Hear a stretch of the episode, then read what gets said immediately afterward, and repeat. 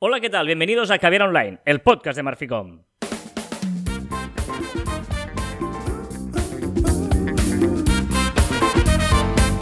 Hola, Joan Martín.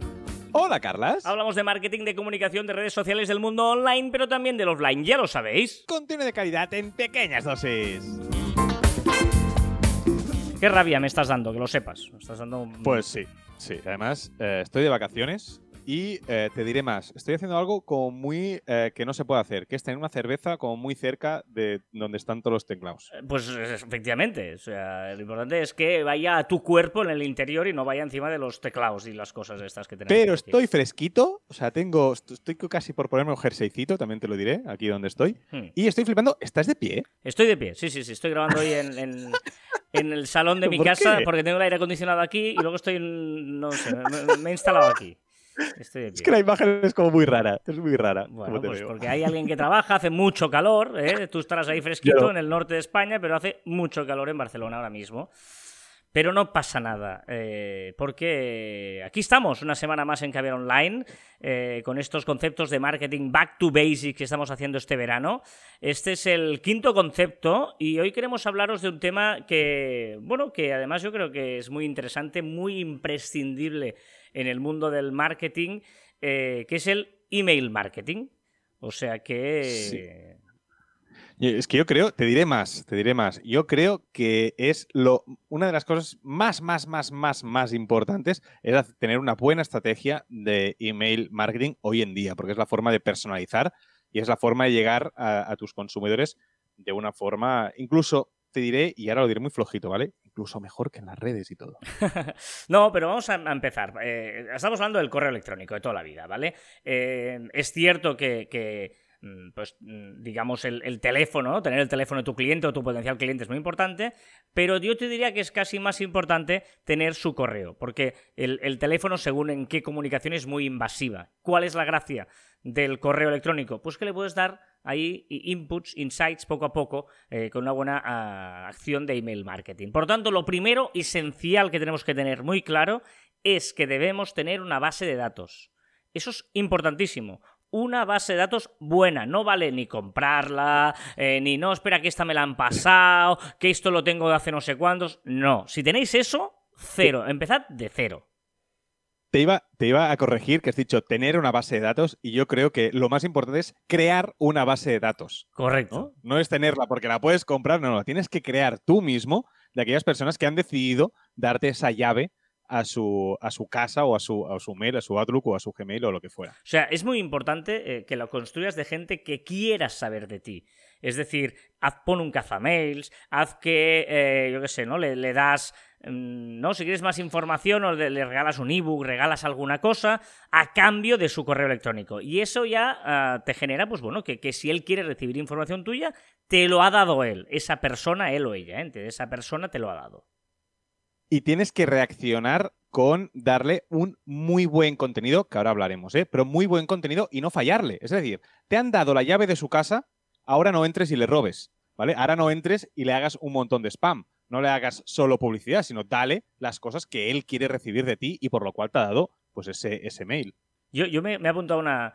Porque me lo pidió un cliente, ¿no? Apúntate a este para saber qué están haciendo y tal. Pues he recibido durante 15 días un mail diario. Que era, vale, pesado ya. De estos automatizados que cada día te van enviando un mail que te va calentando. No, no me has calentado, me has agobiado. O sea, eh, estamos locos. Eh, 15 días enteros seguidos cada día, una parrafada. Además, era de estos mails que solo es un escrito largo en el que te Ya, cuenta un una historia y no sé qué, y mañana más. Y dices, "Hostia, es- de verdad, me has agobiado. Eh, por lo tanto, hay que vigilar lo que tú dices, ¿no? O sea, primero es eh, crear la base de datos, tenerlos buenos, que la gente te quiera dar su mail.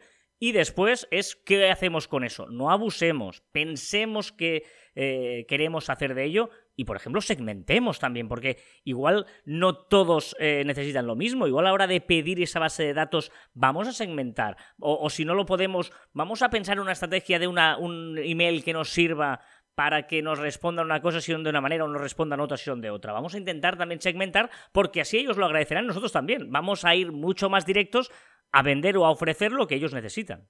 A veces siempre pensamos en la segmentación como esos anuncios ¿no? de redes sociales o de Google, Social Ads, Google Ads y todo esto. Y vamos a segmentar, vamos a que esa gente, a ofrecerles aquello que quiere esa, esa gente que nos interesa, pero la mayoría de veces nos olvidamos que eso también lo podemos hacer con nuestra base de datos, como muy, muy bien decías, enviar mails solo a aquellas personas que quieren ese tipo de producto o ese tipo de servicio o que necesitan en el tiempo, por ejemplo, pues si compran una leche, por ejemplo, una leche infantil, si eres una farmacia, una leche infantil de estas de 0 a 6 meses, pues si te la compran, recuerda que dentro de 5 o 6 meses enviarle un mail diciendo, oye, hey, que quizás quieres la siguiente, o se les acaba los dos meses, hey, que ha repuesto esa leche o lo que sea, ¿no? No, no, y dime, dime Sherlock Holmes, dime Sherlock Holmes, pero eh, si compro una leche para un bebé de 0 a 6 meses, que no sea que tengan un bebé de 0 a 6 meses.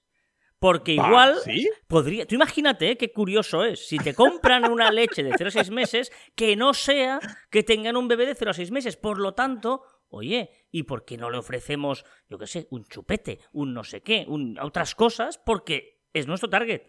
¿No? no el, abuelo que ha comprado una pastilla de no sé cuántos, no, que, no le vas a ofrecer lo del bebé, ¿no? Lo digo porque a veces la segmentación la tenemos de muchas maneras, no porque nos lo digan directamente, ¿no? Si con sus acciones los juzgaremos. tenemos que adivinar, tenemos que adivinar un poco quién es esa persona que está detrás de, esa compra y entonces pues ofrecerle lo que quiere, ¿no? Lo que, tú siempre decías, si yo no tengo coche, pues ¿para qué me, vendes un coche? si es que no lo voy a querer. Claro, si no tengo pues ¿no? Un, patinete. Si no tienes carnet, no me vendas un coche. Véndeme un patinete o uno sin carnet, un coche sin carnet, pero no un Audi de la leche. ¿No? Por ejemplo, hay, hay creo que, eso, que hay cosas de multas y tal que son públicos, pues ahí tienes una buena base de datos para comprobar si tu eh, persona tiene o no una multa, pues seguramente tendrá carne de coche, ¿no? Bueno, eso ya se me ha ocurrido así ahora improvisando. Es igual, eh, eh, el tema es... Me gusta mucho, si tiene una multa tiene carne de coche. Esa es la relación. Claro.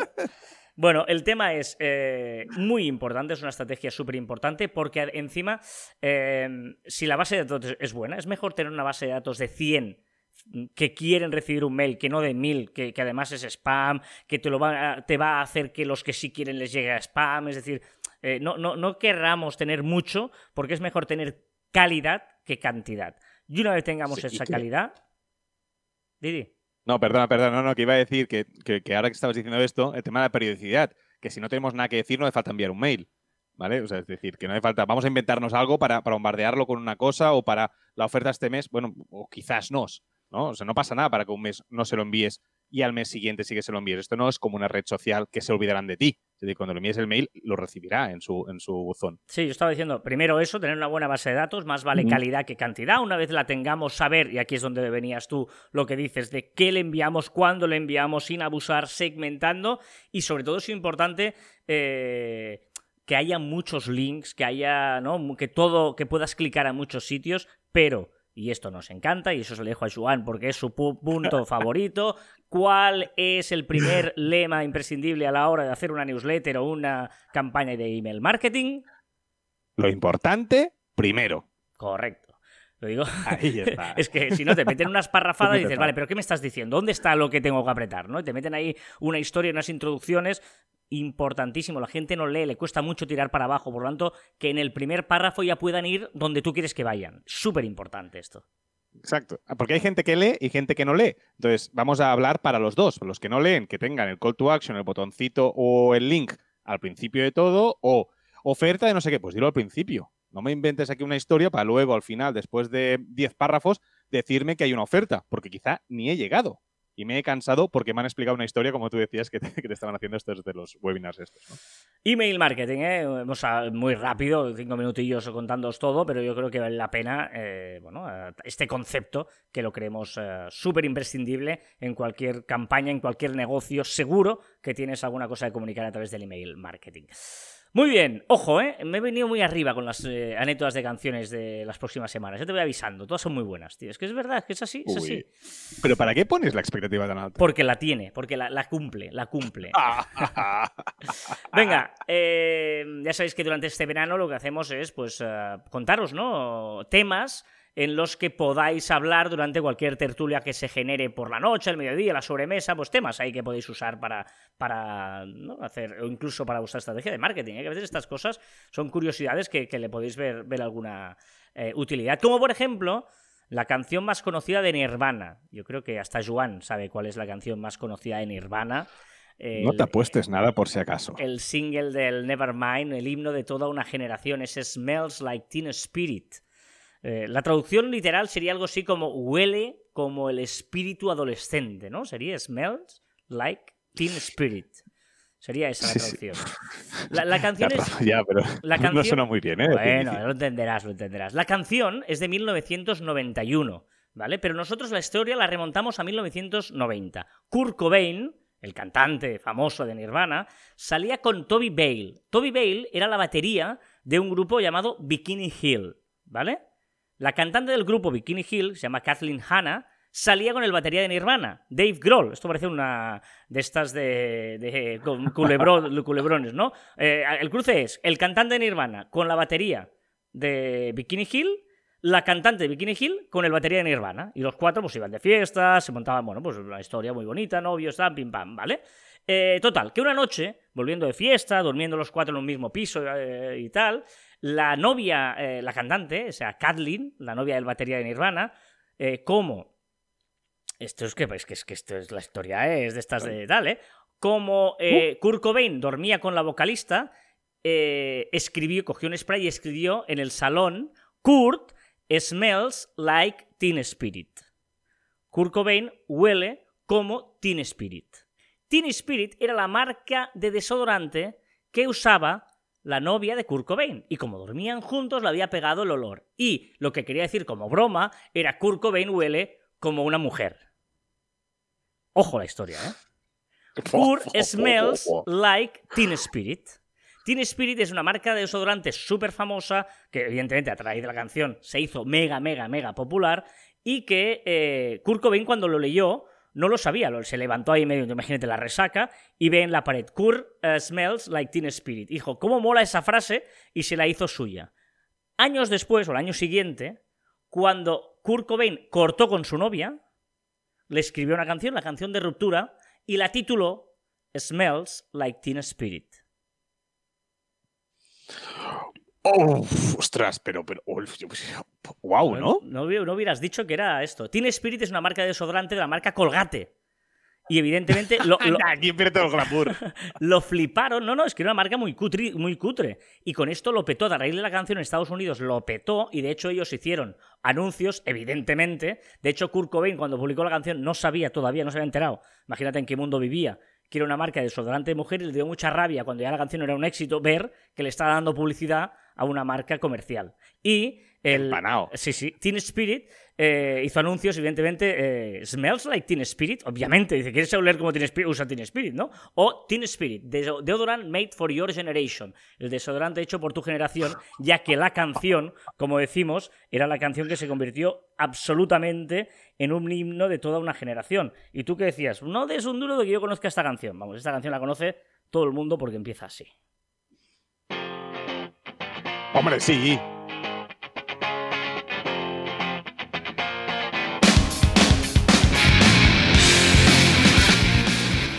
Pues ahí está, el desodorante de Kurt Cobain. Me sabe mejor esta cerveza que me estoy bebiendo, me sabe mejor con esta canción, ¿eh? Pero tengo una pregunta, te- tengo una pregunta. Cuando eres cantante, cuando empiezas a, a salir con alguien o cortas, ¿tienes que hacer obligatoriamente una canción? Claro, porque tú escribes de tus días días, ¿no? Tu día a día, son así. Es que tú piensas Sí, que... o sea, te- es- ¿Cuántas canciones escribir al año? Pues tendrán que contar lo que les pasa, ¿no? Tampoco sí. muchas. No, O sea, porque tampoco son- escriben son, muchas. Son sus sentimientos. ¿No? Un casete, ¿cuántas canciones Pero, tenía? pero ¿vas a hablar tú de letras? ¿Tú que te gusta el reggaetón vas a hablar tú de letras? De, oye, macho, toma, ven aquí y tal. Esas cosas no sé, no sé que dicen. Que las letras del reggaetón no se escuchan, No, se bailan. Vale, vale. A ver, ¿qué temas nos propones tú? Mira, una, la pregunta, estas preguntas que tengo que no tienen solución y que me encanta que intentéis buscarle una solución y que las publiquéis en Telegram. Una pregunta. Si el zapato de Cenicienta le iba perfecto a su pie, ¿por qué se le cayó? Eh, porque perdería la gracia al cuento. Ya, pero, o sea, pero no tiene sentido. Desde el inicio ya no tiene sentido ese cuento. Porque si solo, no, solo encaja en su, en, su zap- en su pie, no sé qué tal, y se le cayó, entonces es que le iba grande. Por lo tanto, Cenicienta es una farsante. Parece bien como frase. Cenicienta es una farsante. Titula así, titula así el podcast. Venga. Venga, y también, también os traigo una curiosidad, una curiosidad que evidentemente eh, no es de música. Pero ni Hawái ni en Italia. Ojito, porque la pizza de piña. ¿Te gusta a ti la pizza de piña? No. Va, hombre, va. El otro día No comí una, ¿no? obligatoriamente no quedaba nada más. Que creo que te mandó la foto. Te mandaron la Sí, foto. sí, sí. Y no que, no, que no quedaba nada más. O sea que- Vale, mandaron una foto, dile foto, dile. eh, Bueno, sí, sí. Era, bueno, era, era un chiringuito. que no sabes era- hacer fotos. Sí, sí. Pues que la pizza de piña fue creada en Canadá por un griego que se llamaba. Panopoulos en 1954. Esto sí que es una farsa. O Un sea- griego en Canadá, la pizza de piña. Sí, por eso digo. Sam Panopoulos era un inmigrante griego que quiso ir a Canadá, pero primero tuvo que hacer una parada en Nápoles, donde probó la pizza y dijo, "Buah, esto es la leche. O sea, me encanta esto de la pizza. Y al llegar a Canadá, observó que este manjar era como muy exótico, ¿vale? Como, de tierras raras, porque evidentemente antes no había esa circulación de, de comida de un sitio a otro. No había McDonald's o no había eh, Tailatelas. Por lo que se lanzó a abrir con su hermano un restaurante que se llamaba Satélite Restaurant. Y buscando romper un poquito pues, las cartas tradicionales, que siempre publicaban lo mismo y tal, pues empezó con hacer un poquito como comida asiática, ¿vale? Y fue inventando, iba probando cosas y tal, y hasta que dijo, pues, pues voy a meter pizza. Ya que he parado allí y he aprendido cómo se hacía, pues voy a hacer pizza. Al principio fue con muy básicas, ¿vale? Las pizzas. Pero luego se puso, se puso a inventar y lanzó una nueva moda. Bueno, perdón, había una nueva moda en, en Canadá, Estados Unidos y tal, que se llamaba la tiki. ¿No sabes qué es la moda tiki? Que es, está inspirada en la cultura eh, polinesia, el paraíso espiritual de todos Estados Unidos y Canadá. Querían ir allí, a la Polinesia. Y por eso puso piña a la pizza, para hacer una pizza de cultura tiki, ¿vale? Y eh, bueno, en poco tiempo, gracias a esta cultura tiki, en esta pizza que se inventó metiéndole pizza ahí encima porque parecía aspiracional, hawaiana y tal, pues lo petó. La, la original es de pizza con jamón, queso y trocitos de piña, ojito, en almíbar. No puede ser natural, ¿eh? Vale, vale. Horrible. ¿Qué va? Ya sabes que te puedes unir a nuestra comunidad en Telegram, que online by marficom, t.me barra marficom. Que antes has dicho, creo que nos dejen cosas en tele- Instagram y también Telegram, ¿no? ¿Has dicho Telegram, Telegram? he Sí. dicho- he dicho Telegram.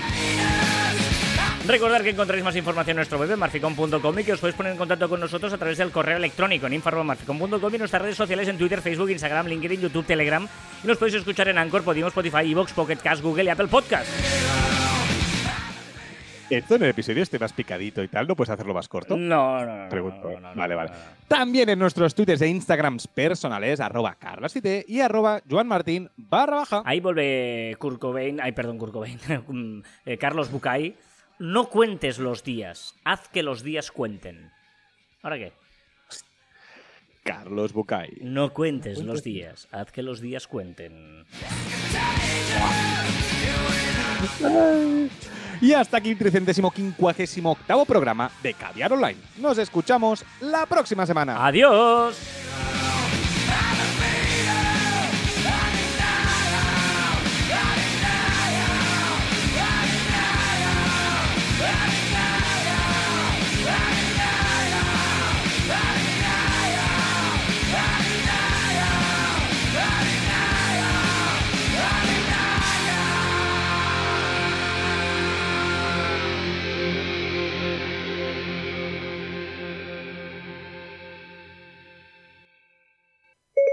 Siri, cuéntame un chiste. ¿Para qué va un cajón al gimnasio? Para hacerse caja fuerte.